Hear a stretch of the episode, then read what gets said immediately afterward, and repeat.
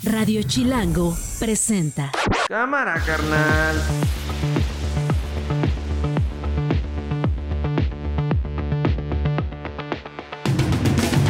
Tres minutos, tres antes de la una de la tarde. Yo soy Nacho Lozano. Hoy es jueves 21 de septiembre y esto no es un noticiero. Así suena el mediodía.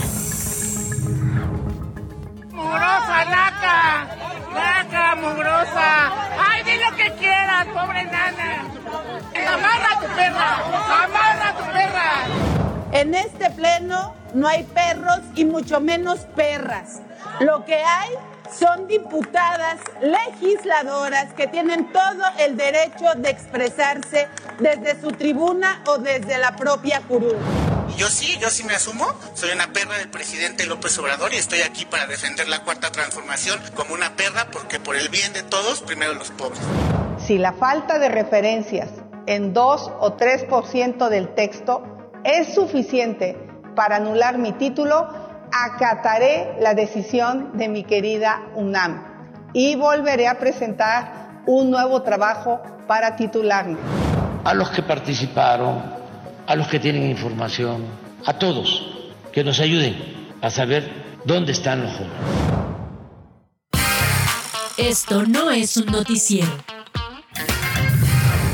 Bueno, ya se dieron cuenta, tenemos muchos temas el día de hoy. Les adelanto les adelanto que la diputada Clemente va a estar en el estudio de Radio Chilango, estará platicando con nosotros este mediodía, así que quédense. Claudio Flores está en este jueves con nosotros. Mi querido Claudio, ¿cómo estás? Muy bien, aquí en el mediodía de la Ciudad de México, el mediodía Chilango, querido Nacho, para recorrer, vaya, vaya notas de color, con relatos atractivos. De color, ojalá, pero se está poniendo color de, hormiga. Oye, quiero empezar con este asunto. No sé si se dieron cuenta, hay un video que se está volviendo viral desde hace ya unas 15 horas.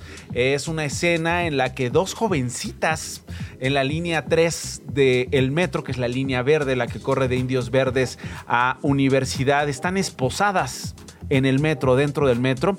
Eh, tenemos información cruzada, eh, poca, digamos, disposición del sistema de transporte colectivo Metro a responder directamente este asunto. No, nosotros no lo vamos a responder, lo va a responder la Secretaría de eh, Seguridad. Ciudadana. ¿Por qué están esposadas? Hay versiones que tienen que ver con que se quedaron dormidas, que no se bajaron del metro y que eh, hubo ahí una reacción que a lo mejor se pasó de la raya por parte de dos elementos, dos oficiales de eh, la policía bancaria. Pero bueno, a ver, vamos a ver qué información tenemos hasta ahora. Está Eduardo a la vez él es mi colega reportero de Chilango. Mi querido Eduardo, gracias por, quedarte y estar con nosotros, arrancar este, eh, este día, este jueves. ¿Qué pasó con estas chavas? ¿Se quedaron dormidas? ¿Por qué las esposaron? ¿Hubo exceso de fuerza, Lalo? ¿Qué sucedió? Hola, buenas, buenas tardes. hola. Eh, sí, exactamente el reporte de la Secretaría de Seguridad Ciudadana eh, que nos pasaron dice que estas chicas se quedaron dormidas en la estación Universidad de la línea 3 del, metro. Hay que decir algo, Lalo, hay que decir algo, que es, digamos, la terminal, ¿no? Eh, empieza en Indios Verdes y termina en, la UNAM y viceversa. Entonces, lo que hacen los trenes es cambiar de dirección. Tienen que bajar todos los pasajeros para que el tren cambie de dirección y entonces entre, digamos, al otro lado del andén para regresar a Indios Verdes. Ahí es en donde estas chicas no se bajaron. Exactamente, justamente eso es lo que te iba a comentar. Lo que pasa es que cuando ya terminó el servicio de, ese vagón, iba a entrar a la zona donde eh, se estacionan los trenes y la, a pesar de que fueron este, eh, solicitadas por la policía que, se bajaran, estas chicas al parecer no hicieron caso mm. y cuando regresó otra vez el, vagón al andén, pues fueron detenidas. Mm. Eh, se supone que por la versión de la policía, eh, estas chicas se resistieron a, la detención para llevarlas al juez cívico y que recibieran la multa correspondiente y por seguridad tanto de ellas como de las policías fueron esposadas. Estaría interesante, querido Eduardo, saber si eso es parte de los protocolos de la Secretaría y si no es un exceso de fuerza. Es decir, tenemos una escena en donde pasó en Pantitlán el, el, día de ayer. De, unos vendedores, mi querido Lalo, que agarran a policías, a, policías, digamos, que se dedican a custodiar esta estación y los estrellan, Claudio, contra la pared. Es decir, con unos, con dos chavitas que están nerviosas, Lalo, las esposamos y con los otros, este, pues dejamos que sean montoneros. Nos doblamos. ¿O nos doblamos? Eh, exactamente, justamente eso es lo que dice el reporte, que, se, que fue en actuación al protocolo policial y que está sustentado bajo la ley de, la policía. Pero lamentablemente en el video no podemos ver si efectivamente se les, se les pasó de fuerza. Lo que sí es que creo que es totalmente eh, arbitrario y creo que un poco pasado de lanza que hayan tomado esta decisión de esposarlas. Pero además de esposarlas, entiendo, en, en, digamos, dentro del metro o en el metro. Sí, no, dentro del vagón. O sea, la, imagen son ellas dos vestidas de blanco. ¿Por qué están vestidas de blanco? Además, ¿qué sabemos de ellas, Eduardo? ¿Eran estudiantes? Eh, ¿Eran menores de edad? ¿Qué sabemos? Porque están sentadas, ¿no? En el vagón este doble, perdón, en los asientos estos dobles dentro del vagón esposadas. Lo único que sabemos es de que no eran menores de edad, pero casi. Dos de ellas son de 18 años y dos de 19 años. Y tomando en cuenta de que estaban en la última estación de la línea 3, que es universidad, pues seguramente iban a Ciudad Universitaria a tomar alguna de sus clases. ¿Por qué dices dos y dos? Nosotros hemos estado hablando de las dos que aparecen esposadas en el video, pero hay otras dos que no salen en el video, pero son las que documentan la escena, Eduardo. Eso es lo que parece, exactamente. Son cuatro jóvenes las que, las que fueron esposadas y fueron llevadas al juez cívico. Bueno, pues vamos a ver eh, eh, qué onda con esto. Queríamos hablar contigo. Es Eduardo Alavés, reportero de Chilango. Gracias, Lalo. Te mando un abrazo. Claro que sí, buena tarde y hasta luego. Hasta luego. Cuatro minutos después de la una de la tarde, este asunto de Xochil Galvez. Eh, interesante el spin que está tomando este caso. Ayer hablamos con Marco Levario Turcot, él es periodista, director de la revista, etcétera. Te volvimos a llamar, mi querido Marco, ¿cómo estás? Buenas tardes.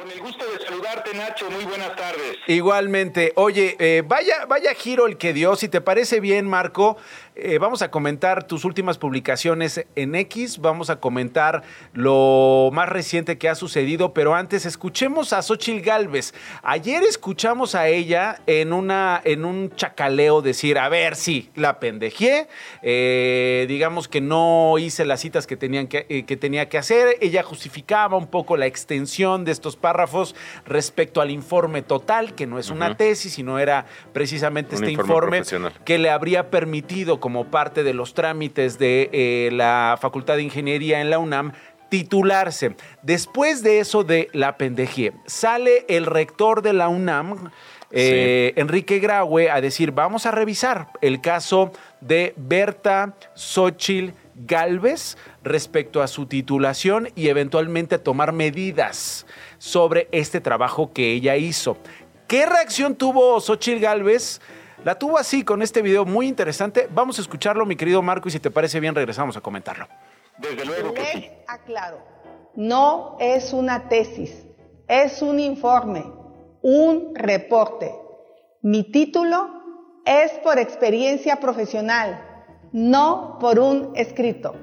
Si la falta de referencias en 2 o 3% del texto es suficiente para anular mi título, acataré la decisión de mi querida UNAM y volveré a presentar un nuevo trabajo para titularme. No me asusto ni me rajo. Ya han querido demoler mi casa. Ya dijeron que no soy indígena, que no soy empresaria, que no vendí gelatinas. Ahora que no soy ingeniera. Mañana van a decir que no soy mujer, porque huevos tengo y vaya que muchos. Síganle, estoy lista para 256 ataques más. Bueno, ahí está. A ver, varias cosas, mi querido Marco. Para empezar, ¿qué te parece la reacción de Xochil Gálvez? Entiendo que tú ya hablaste con ella. No sé si me quieras compartir algo de la conversación que tuviste con la virtual aspirante del frente. Sí, eh, bueno, mira, ambos dejamos claros nuestros puntos de vista.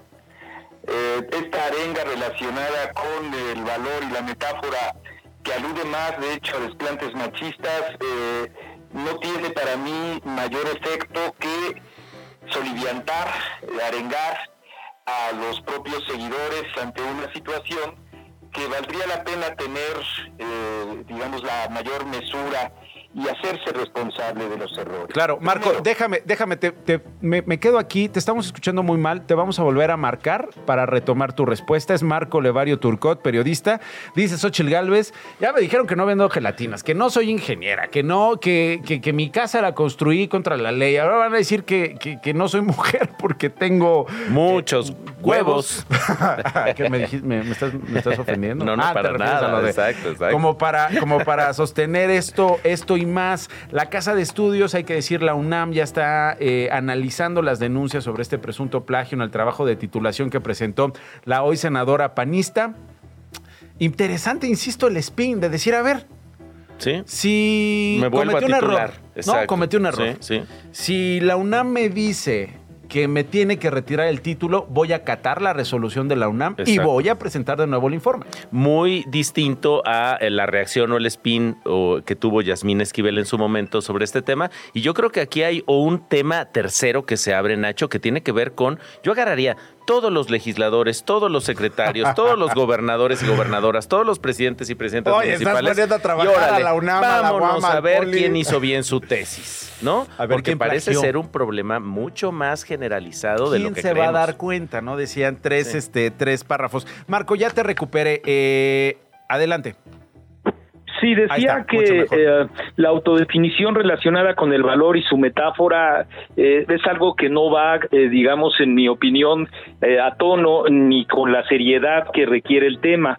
Y desde luego que en esos términos yo no puedo ni debo de responder, no lo haré. eso solo hace que se solivianten, que se arenguen seguidores y la política no es lo mío, sino el periodismo. Eso es número uno. Eh, eh, pero ¿a qué te, perdón Marco, ¿a qué te refieres? ¿A qué metáfora?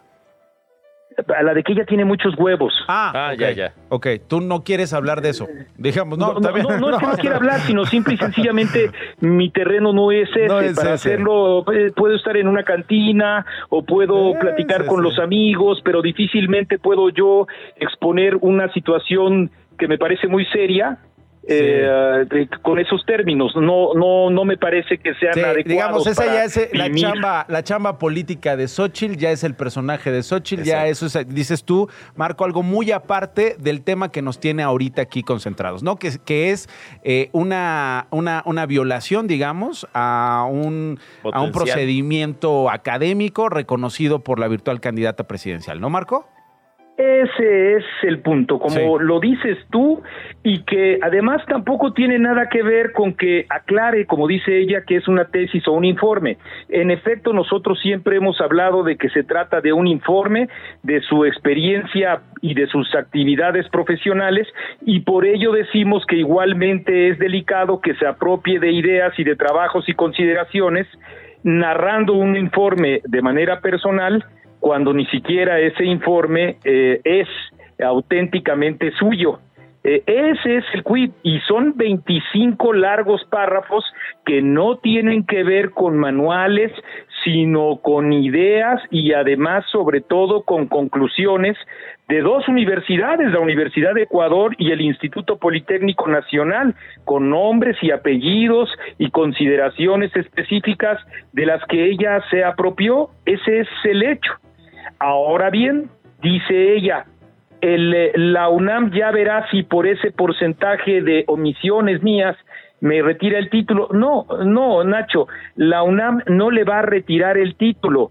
El reglamento de exámenes no se aplica de manera retroactiva y hace 10 años no se consideraba la sanción relacionada con quitarle el título a nadie lo más a lo que puede llegar el comité de ética es en efecto, y lo platicábamos ella y yo, es a subrayar puntualmente que en efecto hay por lo menos, y nosotros hace 20 minutos acabamos de subir una nota en donde podemos afirmar que no solo son 25, sino 32 ah. infracciones al respecto. Ah, Ese es el hecho.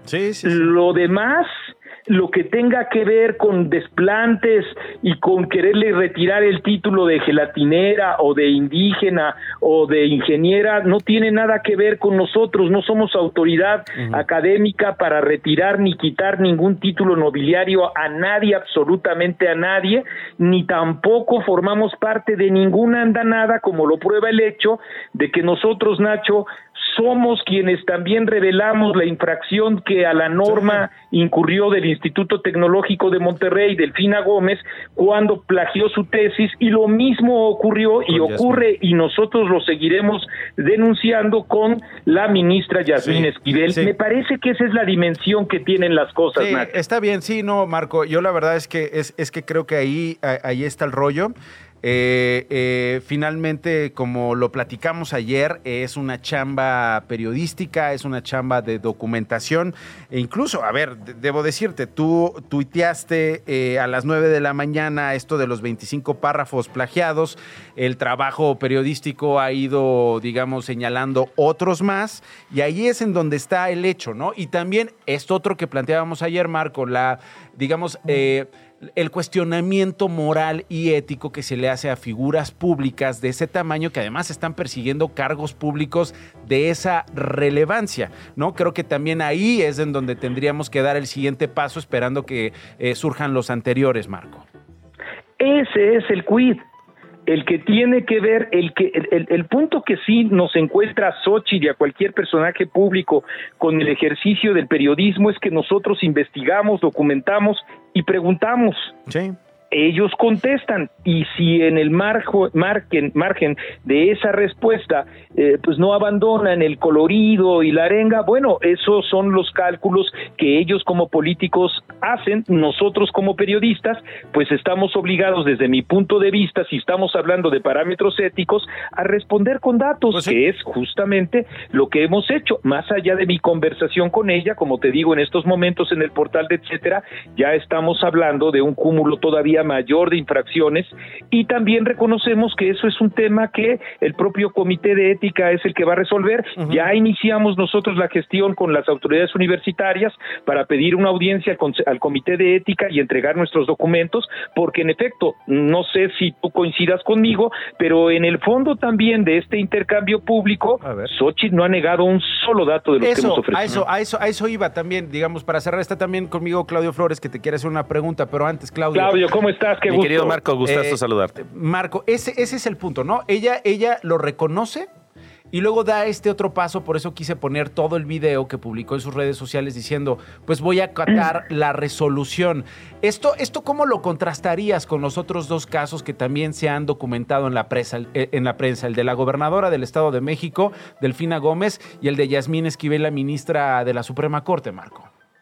Eh, en un sentido muy positivo y en otro que forma parte de la demagogia de los políticos. Pues ¿En qué sentido forma parte de la demagogia de los políticos? La UNAM no puede, pues está impedida de retirarle título, de tal suerte que señalar la posibilidad de que esto ocurra pues es, justamente a los propios seguidores. Claro, para las, gradas, para las gradas, para las gradas. Claudio. Y Marco, dos ángulos que son inevitables, me parece, es el uso comunicacional y político de este hecho en sí mismo, que es un hecho no negado, Claudio, que se va a usar al cañón. Pero la siguiente pregunta sería, ¿a qué otros políticos van a ir a investigar, Marco? Porque pues ya los nombres que están saltando, pues que si, este, no sé, pues, digo, de los nombres que ah, están, pues, Omar García Harfuch, en Ciudad de México, este, no, es decir, me parece que si esto realmente lo que revela es que nuestra clase política nunca se tituló, pues podría darnos una explicación de la situación de las cosas. Sí, claro. Claudio, nosotros somos cuatro personas y hacemos lo que podemos hacer, entre, entre otras cosas, tres investigaciones que son las que relacionadas con el plagio hemos publicado. En el número más reciente de Etcétera que dedicamos a eh, Delfina Gómez documentamos ampliamente este tema. Nosotros quisiéramos, desde luego, y vamos en la medida de nuestras propias fuerzas, a hacer lo propio con los distintos otros personajes públicos para estar difundiendo toda esta serie de datos. Creo que esa es una obligación importante, no solo de etcétera, sino en general de los medios de comunicación, pero en particular la nuestra, porque no tenemos ninguna consigna absolutamente con ningún tipo de actor político, que también me parece que es un dato importante en la esfera comunicacional. Si nosotros criticamos, como lo hemos hecho a Delfina Gómez, pues toda la horda digital eh, nos aplaude o, nos chifla. Y ahora que estamos cuestionando esta transgresión a la ética en la que incurre Xochitl Galvez, igualmente eh, sucede lo mismo, es decir, no hay una cultura, me parece que al menos en las redes sociales no se refleja una cultura en donde se privilegie la importancia de la información. Nosotros nos comprometemos, eso sí, a seguir investigando de cada uno de estos personajes en la medida de las energías que nosotros tenemos. Imagínate, hoy está saliendo nuestro libro, el segundo volumen de los farsantes de la 4T.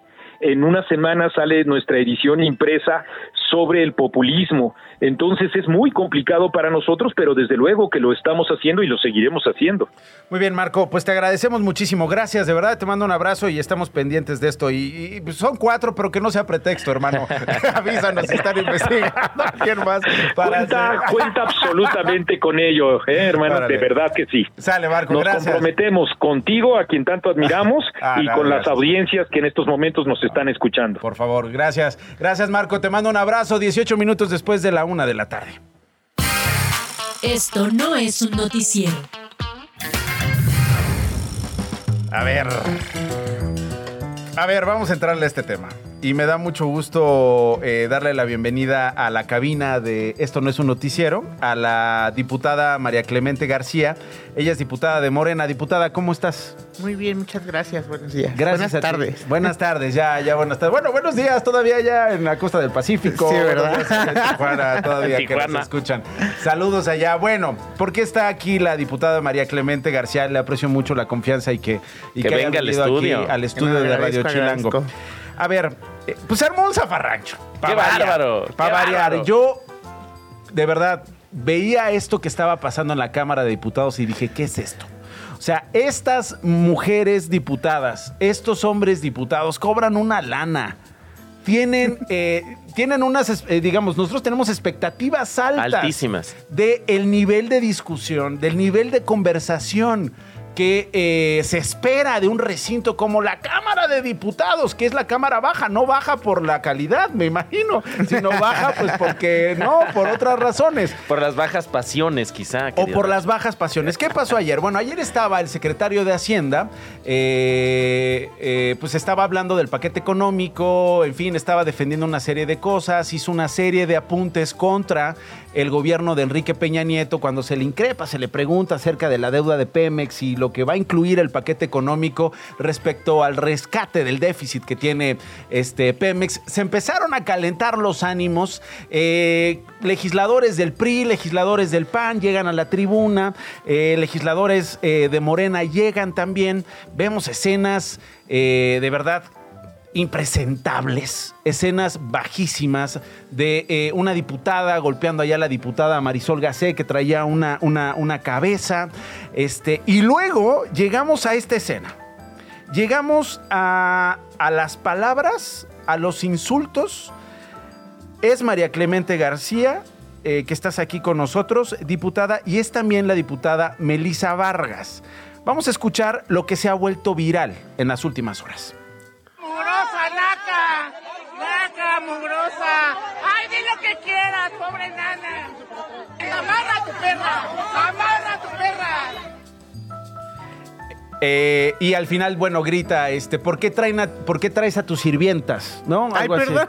¿Por qué traes a tus sirvientas? Eh, que es lo que se, eh, eh, también se escuchaba y quedó, digamos, documentado en este, en este video. ¿Qué pasó, diputada? Pues pasó justo lo que acabas de decir. Estamos discutiendo ese tema. bueno, estaba compareciendo el secretario, ¿no? Se supe el diputado Jerico, que es del PRI y la verdad es que la verdad es que me apena porque ellos te, eh, eh, creo que de todos los que subieron de la oposición en esta comparecencia a posicionar y hacer preguntas, creo que él sí que tenía puntos más interesantes. De hecho, eh, se desdibujó por completo su argumento de él y lo que estaban haciendo y terminó en un pleito ¿no? Eh, que en un tema completamente distinto que obviamente la oposición quiere colocar en temas de violencia de género, discriminación y todo, cuando pues realmente primero de entrada en bandos nosotros no empezamos. Digo nosotros porque no era la única yo. La verdad es que si amplificas la toma, todos estaban gritando, igual que yo, empujones, igual que yo, todo el mundo estaba en la histeria total ¿no? En un ataque de nervios todos ahí contra todos. Y si alguien pudiera grabar igual de manera individual lo que estaba diciendo el de al lado o la de al lado que estaba conmigo, seguramente podrían haber escuchado del mismo tipo de adjetivos o diferentes, pero igual, eh, pues no propios, ¿no? Para el ejercicio del diálogo legislativo. Eh, es, me queda claro que la oposición ha centrado una campaña también en mi contra, entonces sí. Igual si un día me van a encontrar comiendo con la boca abierta, wow, comió con la boca abierta. Y sabes que ya, ya lo hizo Maca Carriedo, ya un día salió una nota yo comiendo palomitas en el pleno y justo se burlaba solo de mi, de mi mal gusto por comer con la boca abierta. Hay un, la verdad me parece que lo centran porque pues obviamente yo represento por tratarse no de nada más eh, estos gritos o estas escenas, sino represento una agenda que se contrapone, ¿no? al núcleo más este alto del conservadurismo en México, que es una agenda de libertades y que yo hablo sin tapujos de un montón de temas y de eso va mi agenda legislativa, que es justamente de la que poco se habla en los medios de comunicación. O dicen, hace escándalos, pero nunca dicen qué está haciendo justamente en el nivel de lo sí apropiado, ¿no? En el diálogo correcto, que sí se está haciendo, en el que llevamos dos años y de eso pues, no se habla, por ejemplo. A ver, yo sí he hablado en televisión y sí he hablado en podcast de tu labor legislativa y de las discusiones que has eh, desatado.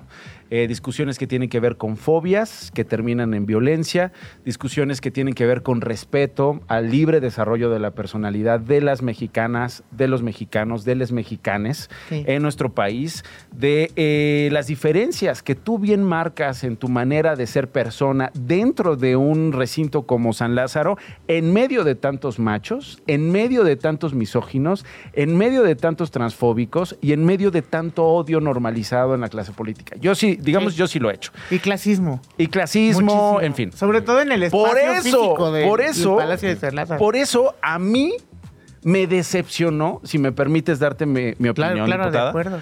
A mí me decepcionó que dijeras, a ver, mugrosa naca. Que es clasista, bueno, que las personas de talla, de talla baja que nos escuchan hayan visto a una diputada decirle a otra enana, ¿no? A otra sirvienta, cuando tú sabes el trabajo que le ha costado a estas organizaciones, digamos, este, eh, de mujeres trabajadoras del hogar, que una que no les llamen chachas y que no les llamen sirvientas. Eso por un lado. Y por otro lado, me llamó la atención Melisa Vargas, esta diputada, dice, a quien le grita la diputada María Clemente fue a mí y a varias diputadas de oposición, refiriéndose a nosotros como perras. Esta es una, cosa aparte, ya hablaremos de lo de perras, porque además ya también tuvo un, tinte ya más de causa y de, política. Pero me llama la atención un par de párrafos también de, la diputada Melisa Vargas, que digo, en serio, después de esta escena, ponemos este tuit. Si María Clemente Sí, María Clemente, somos feroces y seguiríamos poniéndonos perras para defender a México de Morena. Tienes razón, somos perras, pero perras para defender a, México del endeudamiento histórico. Hay una parte donde dice, eh, que, ahorita no la encuentro, pero supongo que aquí está, es la primera. Fue a mí y a varias diputadas de oposición a las que le gritaba la diputada Clemente.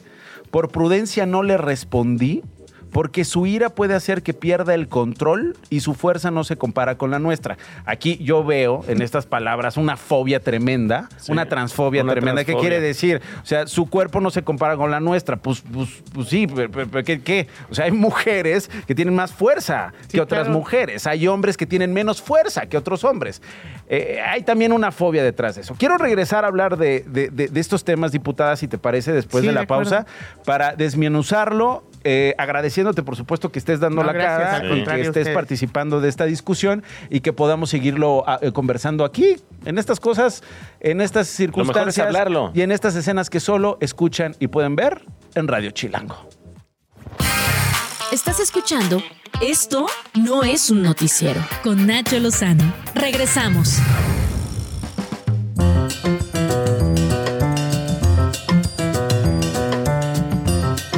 Bueno, pues es que esto ya se puso bueno, ya está. se calentó la cabina. Está bien, estamos, estamos platicando. A ver, el uso de las palabras. Yo creo que el uso de las palabras importa. En México hay mujeres a las que matan.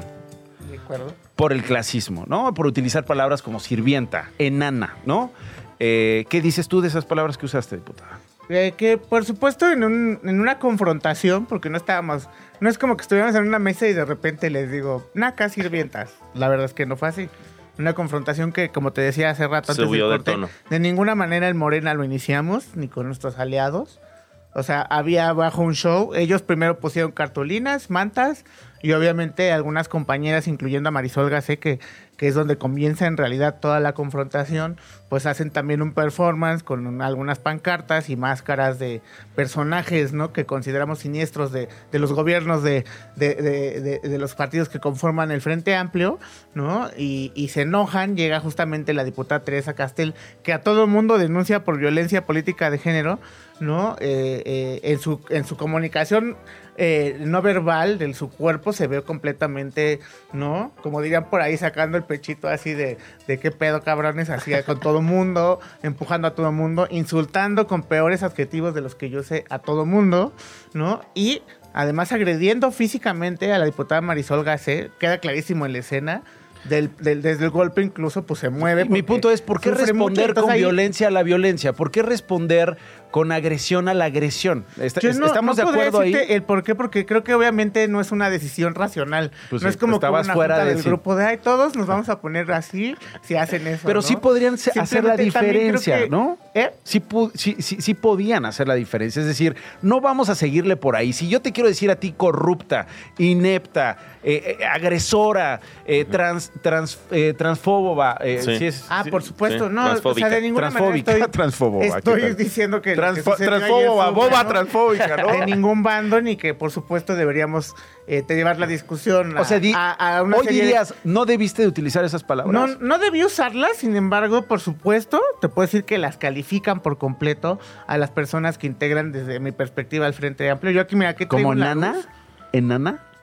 ¿Un Larus? ¿Pero por qué vas a No. insultar a alguien con la palabra enana? Porque ella me dijo también grandulona enorme a defecio de no sé qué. y Pero no le va igual en la vida video, a un ¿no? grandulón que a, un Entonces, ena- pues, que a alguien de talla Pues pequeña. es como, te digo, no es una cuestión racional. Si tú vas en la calle y te gritan pendejo, pues ¿qué les vas a contestar? Es algo, es una agresión. Pero es la No Cámara de racional, Diputados, no la lo- calle. No es así, simplemente la gente, todo mundo, es que no es algo que supere, es algo natural. La gente a una agresión reacciona con lo mismo y eso no es controlable porque pues es una defensa. Tú le avientas a un gato una piedra, seguramente va a saltar a arañarte. Cualquier ser vivo reacciona con lo mismo a cualquier agresión. Al yo ver agredida particularmente a una compañera que además tenemos una cercanía, ¿no? Que es de las personas más empáticas con el tema de identidad de género eh, y de inclusión en la perspectiva de la lucha feminista del tema que es Marisol Gacé. Yo cuando veo que le pegan, yo corro como tú correrías a defender a cualquiera de tus amigos que le están pegando, porque además algo que se desdibuja mucho en este diálogo La es violencia que Teresa física. Castel le pegó, agredió físicamente a una persona y eso es lo que ser Reprobable, mucho más condenable Es repro- que cualquier palabra Totalmente. que califique a cualquier persona por erróneo, equivocado que pueda ser el contexto. Sin embargo, por supuesto que algunas de las palabras, pues, enana, por supuesto, una disculpa enorme a la población de las personas que viven con, o sea, que- que son de talla baja, ¿no? Conozco muchos activistas del tema y, y no tiene, o sea, por supuesto que está mal y que, o sea, qué culpa tienen ellos de esta discusión. A ellos, la comunidad de personas de talla baja, les pido una disculpa. Ah, muy bien. A Teresa Castel, la verdad es que no, ella también me estaba diciendo un montón de calificativos que no están en video, ¿no? Y, y no tengo por qué comprobar que mi enojo porque me lo estaba diciendo, es clarísimo cómo se comporta, está documentado cómo me califica todo el tiempo, cómo me malgeneriza Sí, sí, en sí. diversas entrevistas. Por eso, por eso yo te De lo la decía, misma manera o me peor, llamaba ¿no? la atención porque, pues, obviamente nunca, nunca podemos estar de acuerdo en quienes te han agredido en la. Cámara de Diputados con el uso de las palabras que han usado para, para demostrar su transfobia, para demostrar su homofobia, Sí. para demostrar su clasismo, su racismo y Sí. todo, ¿no? O sea, y por eso me sorprendió. Si ¿no? tú Dices ahora una respuesta distinta, Distinta, justo para sí. aprovechar Claro. eso, ¿no? Entonces, bueno, aquí ya tenemos, eh, dices tú, yo me disculpo por haber utilizado esas Ah, palabras. sí, por supuesto. No, yo no tengo empacho en disculparme ni de actos anteriores con personas que además de manera curatorial no tienen nada que ver. Con Ajá. Teresa Castel, por supuesto que no me disculpo porque hay una confrontación, ni me disculpo con el Partido de Acción Nacional, ni con el PRI. Melissa Vargas, este, del contrario, yo le diría, mira, Chula, te hice un favor porque nadie la topa, más que por ser corrupta y repartir y condicionar el uso de las tarjetas del gobierno de, de saliente del Estado de México, que fue la coordinadora de ese programa,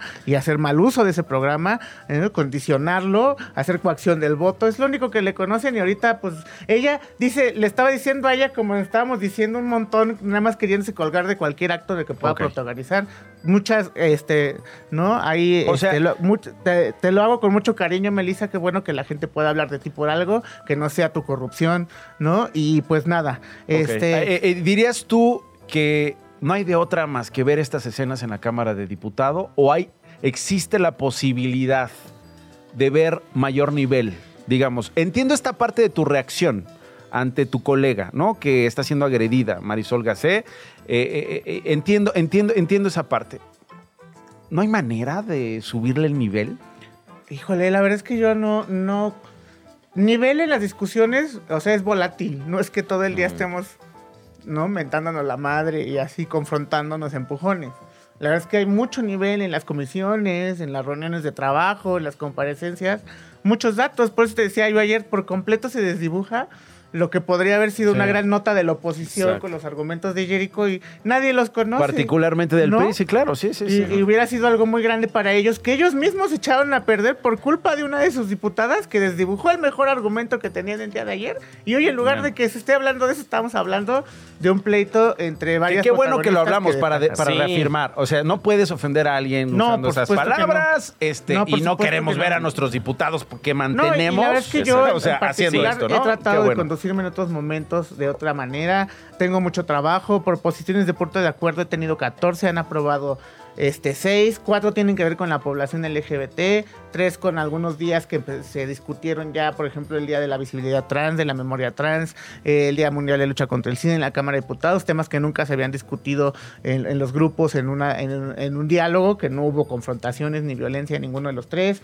También se aprobó un punto de acuerdo que firmé con Julieta Vences, presidenta de la Comisión de Igualdad de Género, con Marisol Gacé. Justamente el año pasado hubo violencia en Irapuato, ¿no? Porque estuvieron manifestándose eh, unas compañeras feministas por la alza de feminicidios ahí, las agredieron con brutal violencia policíaca y a dos menores de edad las tuvieron secuestradas, bueno, retenidas la policía y hubo eh, también tortura. Y ese punto de acuerdo se aprobó para exhortar a ese municipio. Tengo más de 12 iniciativas y estamos por, presentar una iniciativa de ley integral trans que ha pedido la población trans, eso pintan en las paredes en las manifestaciones, 70 organizaciones han participado, ya hay un consejo consultivo que integrado con un montón de dependencias, fiscalías de todos los estados, comisiones de derechos humanos y, o sea, se está trabajando y esa es la parte que también me gustaría resaltar, porque no conmigo todos son empujones o, confrontaciones. Por supuesto que me gustaría. Y, ya viste que lo estamos hablando y lo estamos hablando al aire, ¿no? Y, claro. que sí, lo discutimos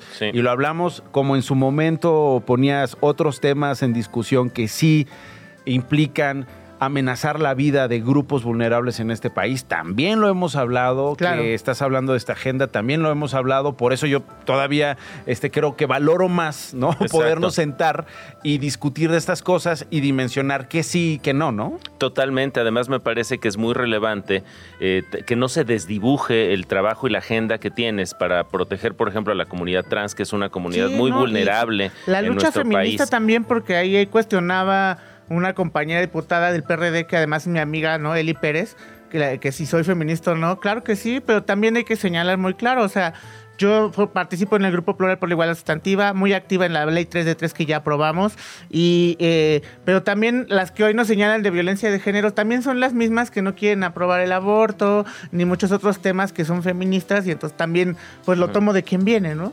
Bueno, de acuerdo, perfecto, no, me parece que lo acabas de explicar muy bien. Estamos platicando con la diputada María Clemente García. ¿Vas a buscar a Melissa Vargas para irse a tomar un café? No.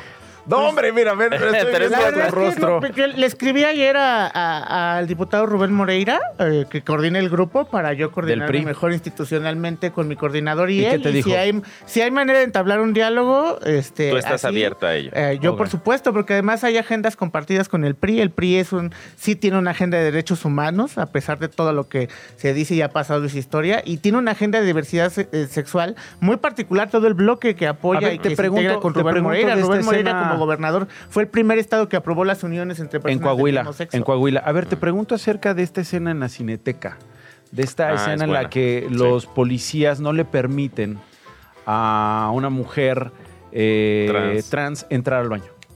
¿Qué opino de ese tema? Pues que no debería suceder también justamente en toda la agenda, no todo, justa, yo he cambiado mucho una posición que tenía de más joven de ser punitiva, de me discriminan, mm. castíguenlo, enciérrenlo, péguenlo, sancionenlo.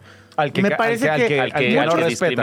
A quien no respeta, pero también muchas veces los actos de discriminación en la industria del servicio, en los cines, restaurantes, pues los cometen las personas de limpieza, meseros, que, no necesariamente muy probablemente en la estadística no tengan una gran formación académica y en los libros de texto que ahora reparten no se repartían hace 20 años. Entonces esas personas sin información de educación sexual, pues pueden tener aversiones, miedo a lo distinto como la sexualidad que no es como la suya o desconocimiento de cómo tratar o atender, ¿no? O conducirse con, con nosotras, las personas de la diversidad sexual, muy en particular ahora con la población trans. Y creo que hay actos de discriminación que la gente hace de manera involuntaria porque conoce a partir de la ignorancia. Creo que lo que debemos de hacer es que el Estado aplique, ¿no? Por ejemplo, ahora ya pasó el hecho, ¿qué es lo que yo opino? Es que opino que la Cineteca Nacional debería de, capacitar al personal para que este hecho, hecho no se nunca vuelva a suceder. Y la reacción esta que tuvo esta, esta mujer de llegar a la Cineteca y repartir palomitas, dulces, en fin, eh, tú dices, yo era punitiva de joven,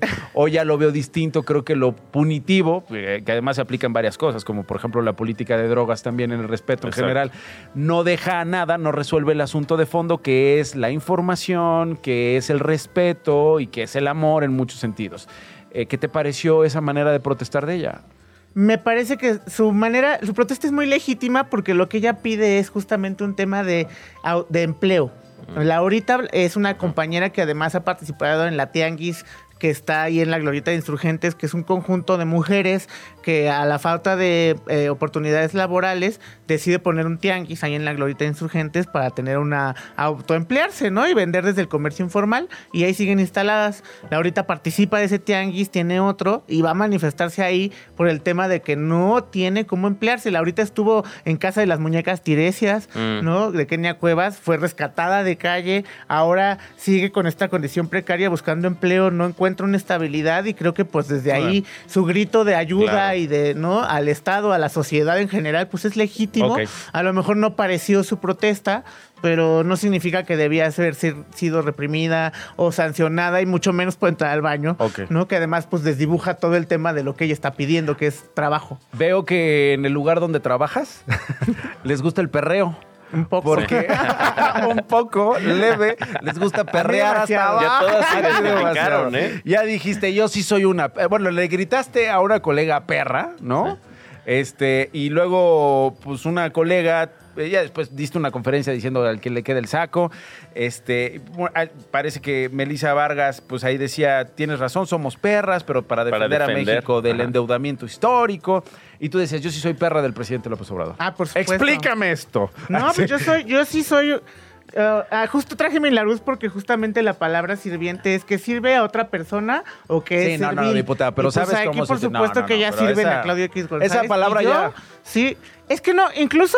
Ah, está bien, ok, aplicada para eso, pero tú sabes lo que significa esa palabra clasista en el contexto pues mexicano. Está incluso mal si alguien le dices, por eso está mal empleada, está usada para ofender. Esa palabra no debe usarse para, trabajo doméstico. Exacto. Ese es un error. Bueno, pero justamente que proviene de la ignorancia de ciertos grupos. Perra.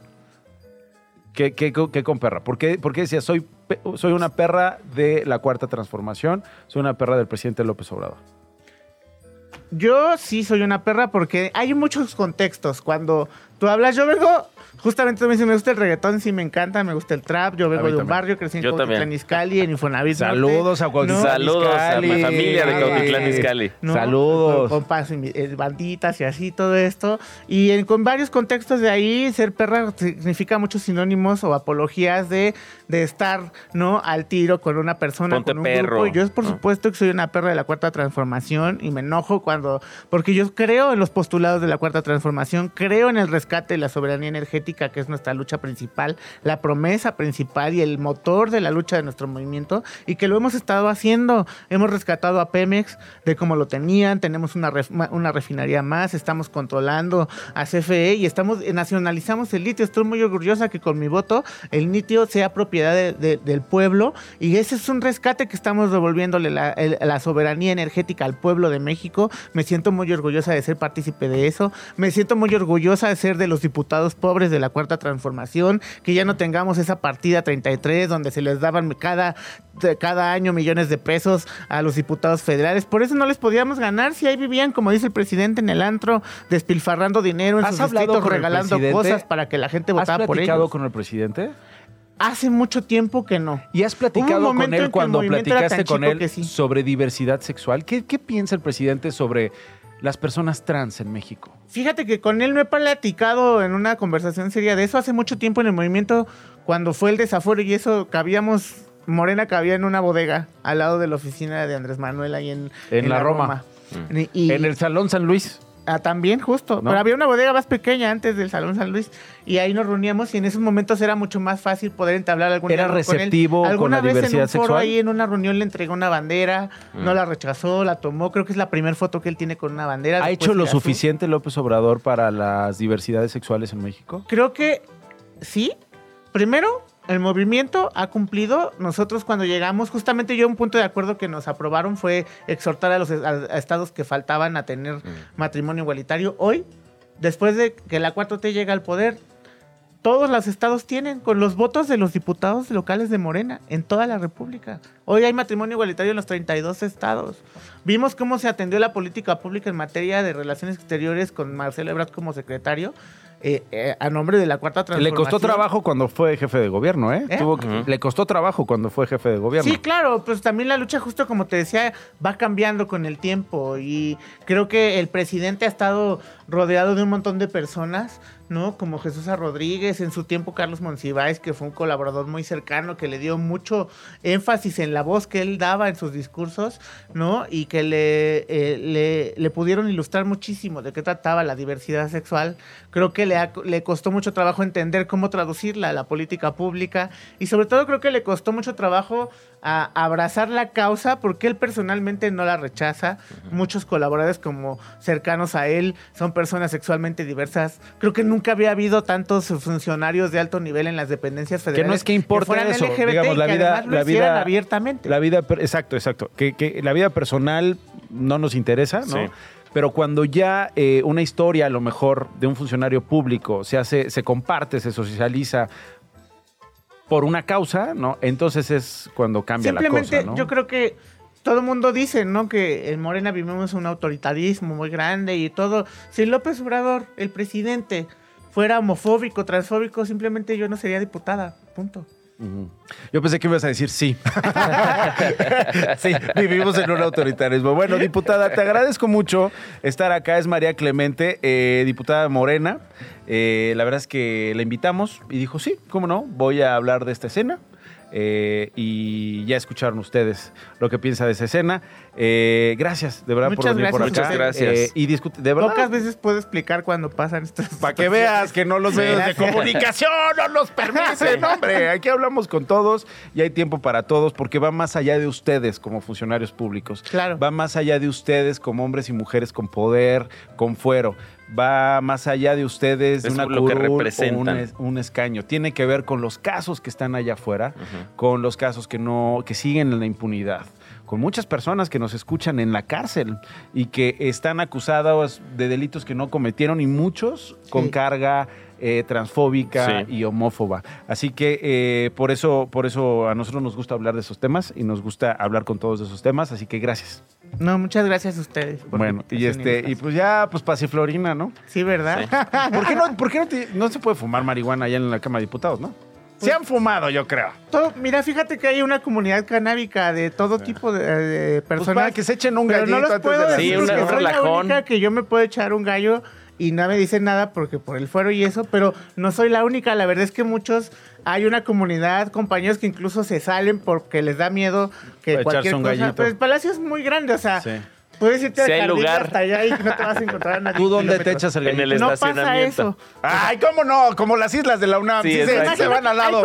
allá al jardín de al lado. Azotea, pero sí hay una comunidad canábica muy importante. qué bueno. Que ahora que eso yo está muy bien. hace un año hice un evento ahí, fumamos ahí en, en el frontispicio con organizaciones y plantamos me, como que los llegué a conocer y pues sí hay una comunidad, pues es que fumamos de todas clases, pues de personas, de todas este niveles de estudios y de todo. Y te echas antes de la sesión, pues para estar tranquila. Ya no, para... me lo echo después. Te lo echas para Sí, más bien para relajarte después del, Termina del perreo. Ay, por favor. Ya se fue el secretario de Sí, Hacienda. no, ya. porque también no me gustaría llegar así toda así, Sí. demasiado relajada. Bueno, la quién sesión. sabe. En una de esas ya demasiado relajada, las Ya. cosas se resuelven. Ya, De, eso de no, perra gatita, ¿no? O sea, me andan Oye, la los de la oposición y no. No puede pasar.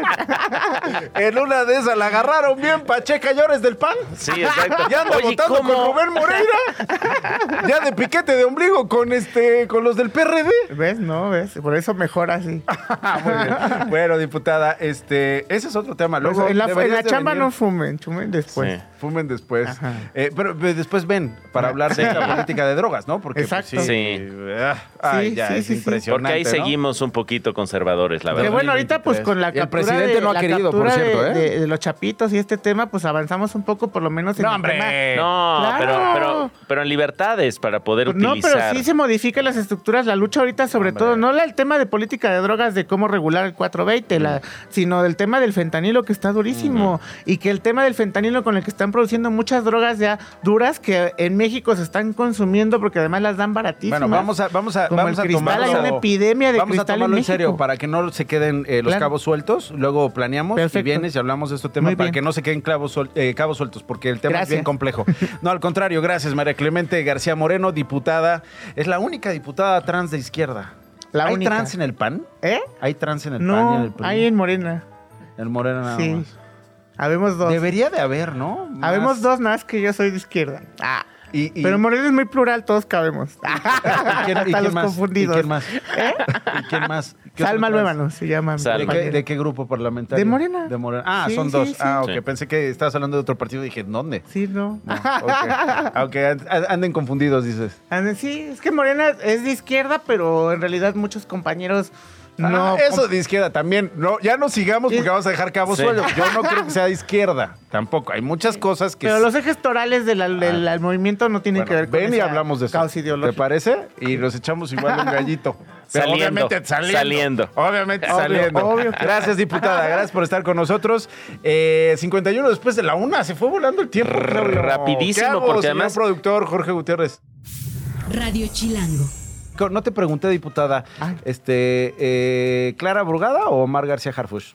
Ay, no, yo, Clara. Ay, por Clara favor, Brugada. Clara Ok. Brugada. Ah, yo pensé que iba a decir, ay, no, yo ahorita no voy a hablar. No, sí, mira, la verdad es que al final yo soy muy disciplinada en mi militancia y Mm. quien gane voy a apoyar porque Morena tiene que seguir conservando la Ciudad de México. Eso es muy importante, pero, o sea, yo he convivido mucho con Clara Brugada, me encanta su política eh, pública que ha tenido. en- eh, creo que es el único municipio de todos los que gobierna hoy Morena que realmente aplica todo lo que dice la cuarta transformación y se ve los senderos seguros, las calles iluminadas. Las utopías. y cómo pues las utopías, cómo puede hacer que un municipio que ha sido calificado justamente por el abandono, la descomposición social, hoy puedas caminar por ello y se vea tan bonito que justamente antes decir Iztapalapa te daba miedo y hoy puedes decir Iztapalapa y te imaginas un sendero seguro. ¿Y qué opinas de Omar García. Harfush? Pues que ha hecho un, buen desempeño, pero la verdad es que no es mi favorito. Me parece que yo, yo quisiera ver la política social de Clara en toda la ciudad. Bueno, ahí está. Se me, se me pasó a preguntar. y aprovecho. Bueno, ahora sí ya nos vamos. El bonus track. Señor Orlando, ¿le parece bien la hora? Bueno, más Sí, que no vaya a ser que nos está Esto está perro. Muy bien. Gracias, mi querido Claudio Flores. Un gustazo estar aquí contigo en Esto no es un noticiero, Nacho Lozano. ¿Qué programazo hoy? La neta. Gran conversación. La diputada, la verdad, increíble poder dar la cara, decir las cosas y afrontar al- así enfrente de los micrófonos los asuntos. Y digo, usted haga lo que quiera, pero yo no me esperaría ya estas escenas. No, ya no. Ojalá que no se repita, No. pero lo dudo. Bueno, 54 después de la una. Gracias. Mañana aquí en punto de las 13 horas. Quédense en Radio Chilango. Nos vemos. Esto no fue un noticiero. Con Nacho Lozano. Radio Chilango. La radio que... Viene, viene, ¿eh?